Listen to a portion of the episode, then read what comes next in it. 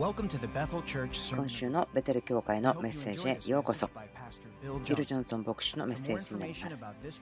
このポッドキャストのインフォメーションまたその他のことは ibethel.org また onfirejapan.jp で聞いていただけます。創世記18章。そしてヘブルの11章 Genesis 18, Hebrews 11, and uh, let me talk at you for 25 minutes or so. えー今日は25分間ありますので、その中から皆さんにお話ししたいと思います。It's, uh, it's not a もうすでに秘密ではありませんよね。私のとても好きな、えサブジェクトですけども、それは.私のテーマとほぼ同じなんですけども、それはその神様からの約束ということです。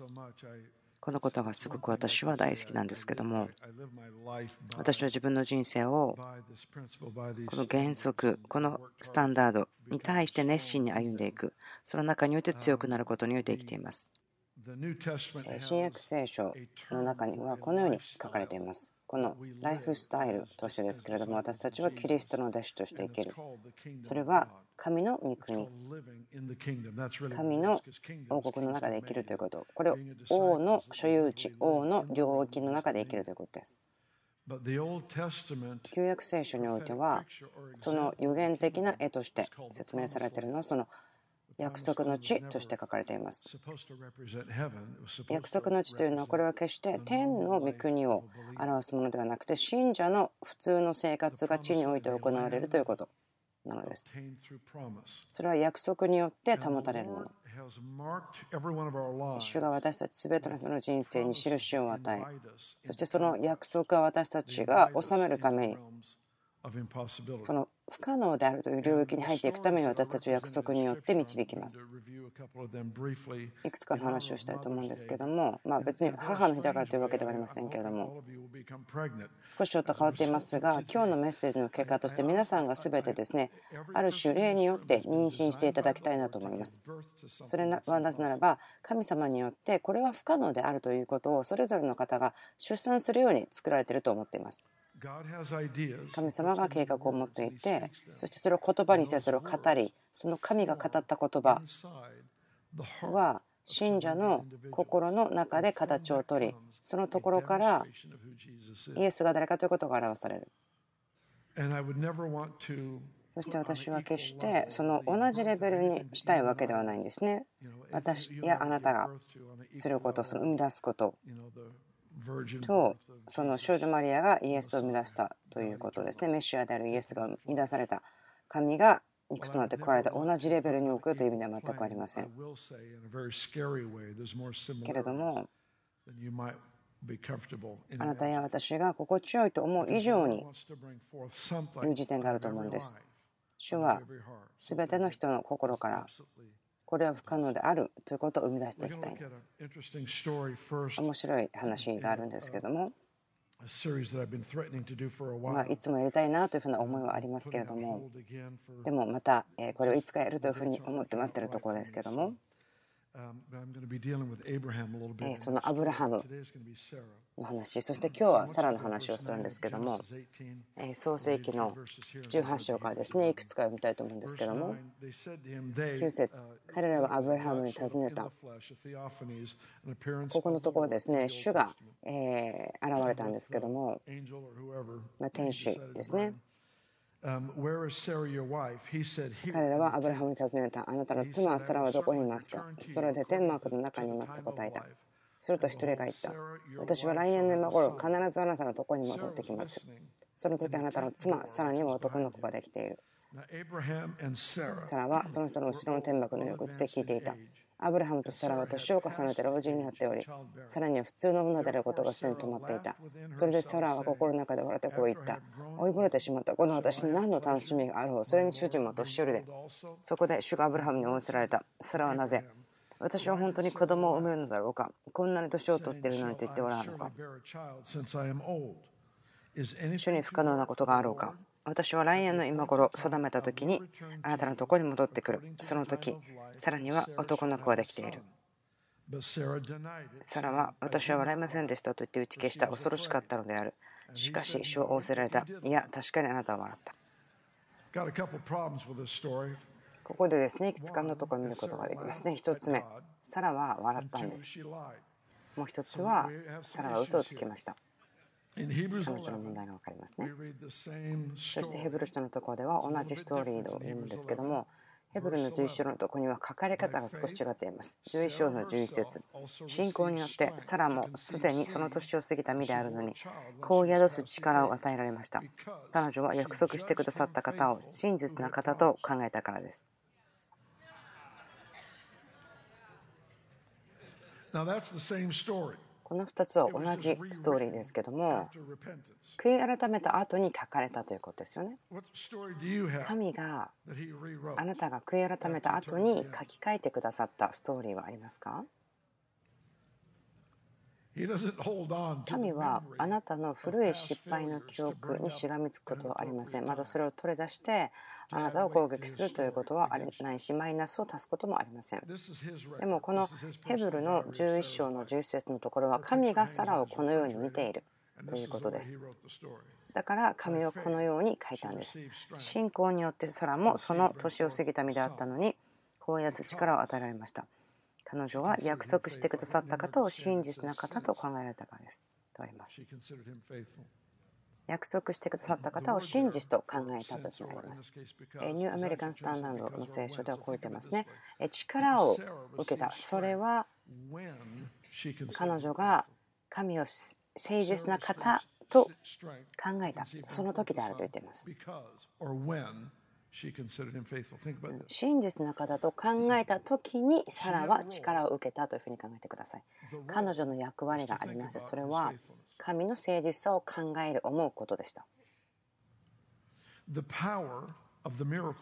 奇跡の力というのは私の努力の中ではありません。私の汗をかくことや私が断食することもでもありません。主が私を導かなければ断じきません。でも、その力というのは神が語った言葉の中にあります。私たちがすること、できることというのは、神が語ったその言葉、その力が入っている言葉、それ私たちは受け取る場所、育てる場所を提供することです。その約束が生み出され、ということです。真実な方と考えたので、その時にそれを考えている時にそこにとどまっている時黙想している時に彼女はそこに息子を宿す力を受け取ってその子を産んだというふうに言えるでしょう。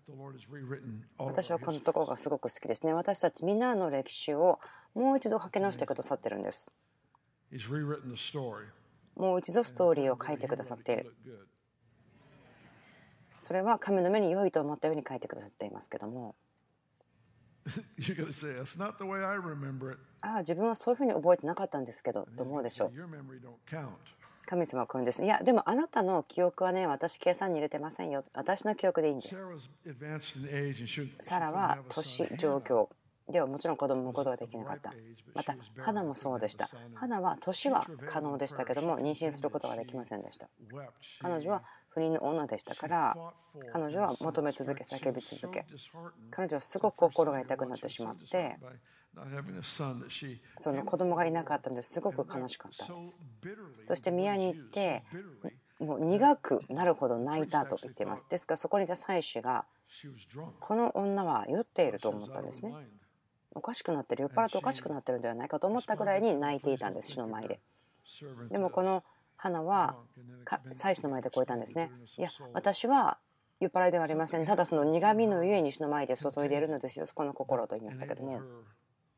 でも彼女の語り続けること、求め続けることが、結果的にその不妊ではなくて、サムエルの母になるんです。でまたここにイエスの母のマリアの話もしましょう。彼女は結婚していませんでした。私はこの話がすごく大好きなんです。何回も話してるからもしあなたが以前に聞いてますよというのは申し訳ないんですけどもよく私はここのとこに帰ってきて話をしてしまうとこですね。バプテスマのヨハネ。まこの話はですね何ヶ月間に1回かはしたいと思うんですけどここに今話したいことは天使ガブリエルがやってきてマリアのとこに来てあなたはたくさんの声を受けたものですと言われますけどもその天において多くの声を受けたものといって自動的には地で多くの声を受けるとは限りません。そのヨセフは結婚する前に彼女が妊娠したので彼女を去らせようとしましたね。なぜならば私生児の母と呼ばれる可能性が高かったからです。そう結果的に神様の恵み神様の行為というのが勝つんですけれども見つかいはマリアにこう言いますよね。あなたは神の声を受けています。そして息子を見ますよ。でも、マリアはこういうんですね。なんでそのことがありえましょうか？私は男の人まだ知りません。でも天使がいますよね。糸高き方の力があなたを覆いますよ。私にとってはそれは答えではないんですね。また同じ質問をしなければなりません。あなたは答えを言ったけどもう一度同じ質問を私はしましょう。なぜ起こるんでしょうか？私は結婚していませんよ。糸だけ方の霊があなたに力を与える。まだ分かりません。同じ質問をしてしまいます。でもマリアがしたことはとても知恵があることだと思うんです。言葉の中でもすごく深いことだと思うんですけども、天使にこう言いました。あなたの御言葉が私の上になりますようにということで、ここで3つ生まれたんですね。アブラハム、サラの子ですね。サラは神の本質を考えました。性質を考えました。2つ目語り続けることその生みの苦しみをすること。時々あなたが人生の中で打ち破りを得る唯一の方法は神様の前にすごく正直になって全部打ち明けることしかない時ありません。その神様をえ糾弾するのではありませんよ。たまに人はそれをするのを見ました。でもその方たち生き延びていますね。神様は私よりも忍耐があるのでもし私が神様であったならば、え稲妻で脅してしまおうかなと思うんですけどもそんなこと神様はしていませんけれども正直に言いますと、すべての信者が私たちが神様の前に出て、あなたに嘘くつくことが不可能ですよ。でも今この状況を見たらどういうことですか？ということを神様の前で語るのは大事だと思います。その正直さというのがその礼拝だからです。ヨハネの4章で言っているのは、神を礼拝する者は、霊と誠をもって礼拝しなければなければならない。霊においてというのは、その精霊と共にあるということですね。それは、イエス様、神の子羊に対しての使えるご奉仕なんですけども、その真理というのは隠さないということですから賛美をする隠さないでもその自分たちが誰かということを隠すということは、え誠による礼拝ではないですから神様が探しているのは全てのことを神様の前に捧げるさらけ出してしまう。全て起こっているようなことがあったとしてもそれをも出してしまうということだと思います。そのことによって奇跡を解き放たれました。それは花のためでしたねそしてマリア。マリアは委ねました。ですからこの3人ですね。サラはこう宿しました。花は語り続けました。マリアは委ねました。この3つのことは御国を表していると思います。それは人生の中で大きな成就をもたらしました。私にとってすごく興味深いと思うのは主が地の中で起こっていることを人々を通してご自身を表したいということ。神はあなたの神として知られることを非常に喜びます。このアイデアですけどもご自身をあなたの賜物を通しての中であなたの家族あなた自身の歴史の中にその良いことも悪いことも大変なことそれらぐちゃぐちゃのことも通してであっても神はご自身を表す。他の人によってあなたの神であるというふうにして表されることをすごく喜んでいるんです。私そのことによって福音書がすごく好きです。これはイエスの人生の記録だけではありませんね歴史だけではなくその歴史とともにその人格パーソナリティですねその書いた4人の人たちのこともマタイ、マルコ、ルカ、ヘネ4人いますけど知ることができると思いますね。マタイはユダヤ人に書いています。彼の最初の書いた奇跡は、えツアラ島の人が癒されるところですね。なぜならば以前はそのツアラ島の人に触れるということは最もユダヤ人に禁じられた意味嫌われたことでした。マタイはユダヤ人に書くんです。そしてイエスのことをユダヤ族のライオンと書いてご自身の意向を表すんですけどもあんまりその神神という名前を使いすぎないんですね。なぜならばそれはユダヤ人の人たちが神様に対して持っているその敬意の上でですね。イエスがツアラトの人に触れたということもすごく驚いてしまうことですね。旧約聖書の時代ではあなたがツアラトの人に触れたらあなたが汚れる。でも新約イエスの時代はツアラトの人に触ったらその人が癒されるということです。清くなるということです。主がそのようにしてマタイのその個性とかを通してからも現れること好きです。マルコですけどもマルコはまよくビジネスマンのための福音というふうに言われる時があるんですね。あんまりこう小切れに書こうとしないんですね。あんまりえ家計とか書いたりしないんです。もうすぐ入っていきます。大体。一つのストーリーからストーリーにどんどん綴っていくんですけどもあんまり余分なことを入れないんですね。言ってそれをはい見た書いた見て書いたみたいな感じになります。深い本だと思うんですね。私マルコの福音書大好きです。でマルコのえキャラクターもここから見ることができるんですけども。そしてルカです。ルカは医者です。彼は女性のことを他の福音書またはこの他の3つの福音書を足した以上に書いてると思うんですね。なぜでしょうか？彼が医療従事者だったからです。彼自身の人生の視野、見方、人類をこういうことと思ってたんですね。ですからイエスのことを人のこととして書きました。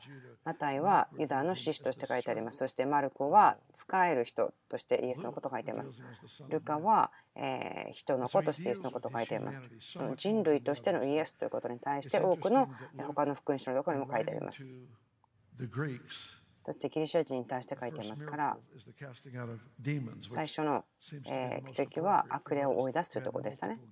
その神々の文化のギリシャの人たちには良かったんではないかと思います。そしてルカの彼自身の性質、人生の見方がその福音書から見ることができると思うんです。なぜならば神は人類の中で人類を通して表される。そのことを喜んでいましたね。その人格とかメシ、賜物あなたの神と言われることを神は恥じていません。ヨハネ。ヨハネ。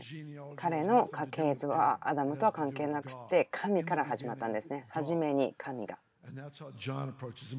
ヨハネはいつもそのようにして見るんですね。イエスのことを神のものとして書いてます。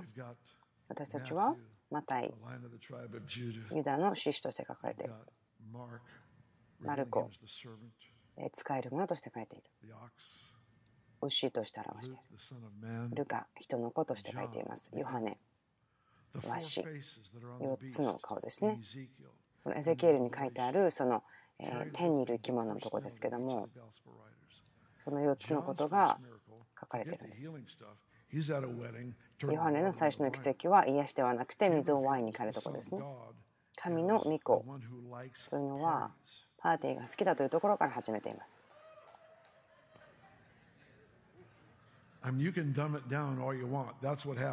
いろんな意見があってもいいんですけどでもそれが起こったことです。クリスさんが言ってるんですけども水をワインに変えるということもうそのすでにだいぶ酔っ払ってる人のために水をワインにするということそれをお祝いを好きでないといけないことですね。ヨハネの福音書とても親密な関係を持った人学びではなくて私がここで言いたいのはあなたもストーリーがあるんですよ。あなたを通して不可能であるということを生み出したいんですよ。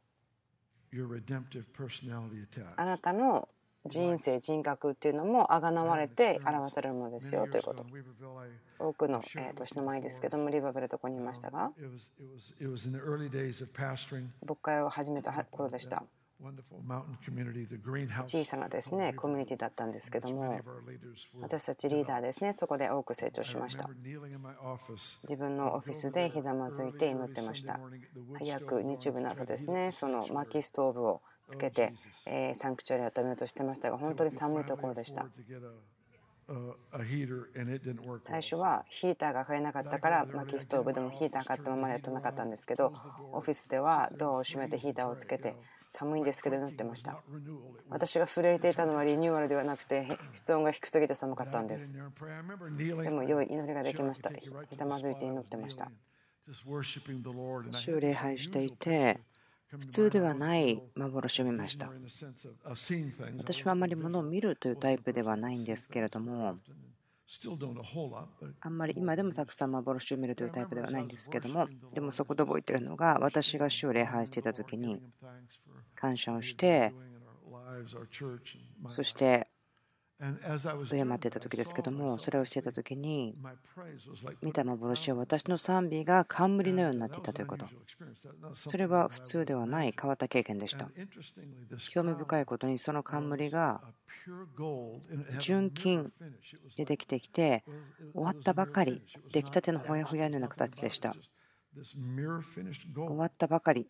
本当に綺麗な金でしたけれども私がその手で触ったので私の指紋がついたんです。そして私はああと思ってしまってもうそれはすごく自分がひどくがっかりした時でした。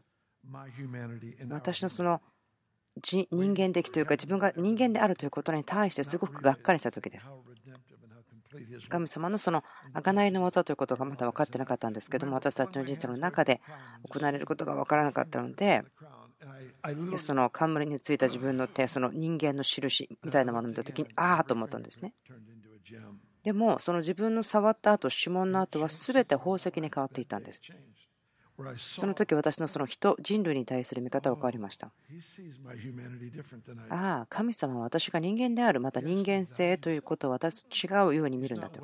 そしてそこに価値を見ていてこの地上の人生が終わるのを待っているわけではないすべてのゴミがこの地上で終わって天国に行くそうではなくて神様はこの地上私たちの命に神様がしてくださったその贖いの技のように価値を持っています。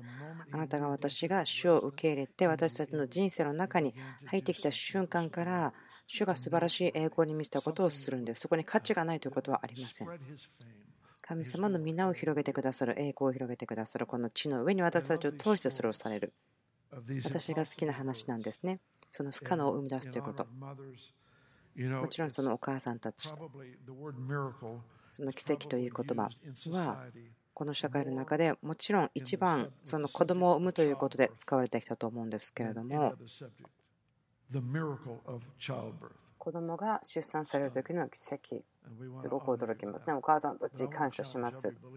でも全ての信者の方たちに言いたいのは神様が永遠の昔から計画していたことがあってそれは永遠の昔からの奇跡それは不可能と思えることでもそれをあなたを通してでなければ出産されることがないというような形で他の人にはすることができないあなたを通して表されるこの素晴らしい救い主があなたを通してでなければ表されないということがあるんですそしてこの世はそれを本当に待っています彼らは探しているんですイエス・キリストがあなたを通してあなたの中から現れること。を聖書は言ってますけれども。イエスは国々の望みというフレーズが聖書の中にありますけれども。その意味は全ての人はイエスのような王を欲しがっているということです。そしてあなたがキリストの体であって全ての人はキリストをよく表すことができる人を望んでいるんです。あなたは意図高き方からの声が与えられて不可能なことをするために選ばれています。夢が成就するとか幻、目的が成就するということすらのこと私たちよく話しますけれどもでもそれらは自己中心的な信者を育てるためではありません。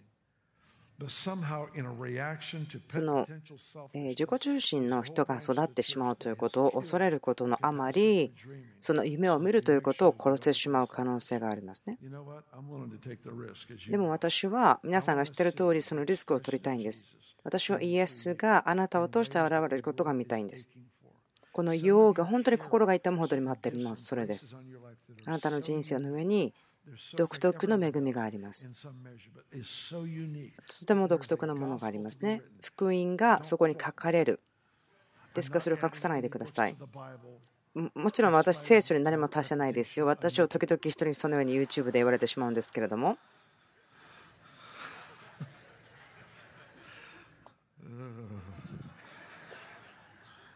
全て皆さんは福音の物語をすでに持っています。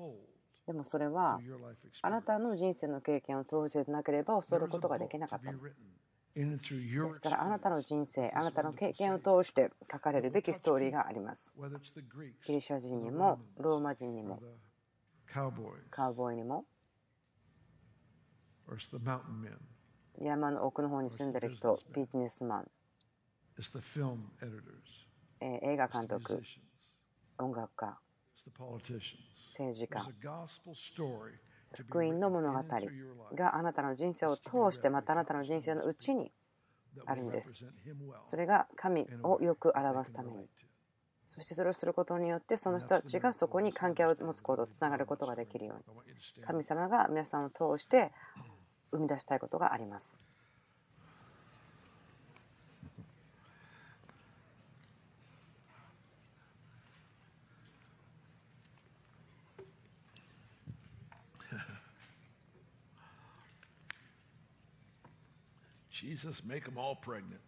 イエス様、今ここにいた方たちを皆、あなたによって妊娠させてください。